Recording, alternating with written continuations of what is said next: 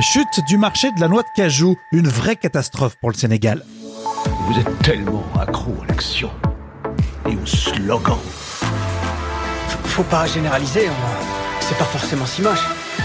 Soit on se prête au jeu, soit on prend la porte. Rémi Bertolon. Bonjour Vous en prenez une et vous êtes totalement accro.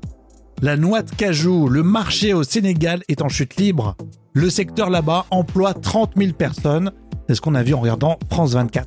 Ces noix de cajou produites en Casamance sont très appréciées du marché asiatique. Et forcément, pour vendre euh, sur le marché asiatique, c'est plus compliqué. Ali peine à écouler son stock. 2000 tonnes de noix restent dans ses hangars. L'an dernier, à la même époque, il en avait vendu plus de 5000. Et dans le reportage sur euh, France 24, justement, on l'entend s'exprimer Ali. C'est de la négoce qu'il fait. hein. Il l'achète sur le marché local au Sénégal et il le revend ensuite. International markets Le marché international de la noix de cajou s'est effondré à cause de la pandémie. C'est vraiment difficile d'écouler nos stocks à l'échelle mondiale. C'est ça le principal problème. Le stock de noix de cajou est donc énorme. Nous avons déjà acheté ces noix de cajou en grande quantité. Et maintenant, il est très difficile de les revendre. And to sell, we are facing big problem now. Et ça a donc forcément de l'impact sur la main-d'œuvre.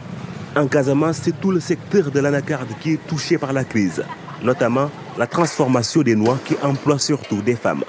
Dans cette unité, une dizaine de personnes décortiquent et torréfient les noix. Cette année, la Covid-19 a assombri les perspectives de vente.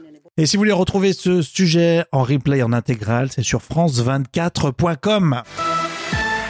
Pour aller plus loin, et toujours sur la noix de cajou, il faut le savoir que les principaux acteurs de ce marché sont l'Inde, la Côte d'Ivoire, le Vietnam, le Brésil, la Chine, le Mozambique, la Tanzanie et le Sénégal.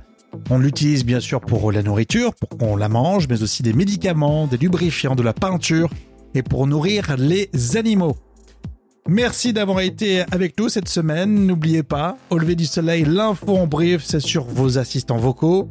Ok Google, quelles sont les dernières infos au lever du soleil?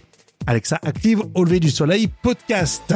Dans l'épisode de précédent, on s'intéressait à ce journaliste algérien condamné injustement à trois ans de prison ferme. Bon week-end.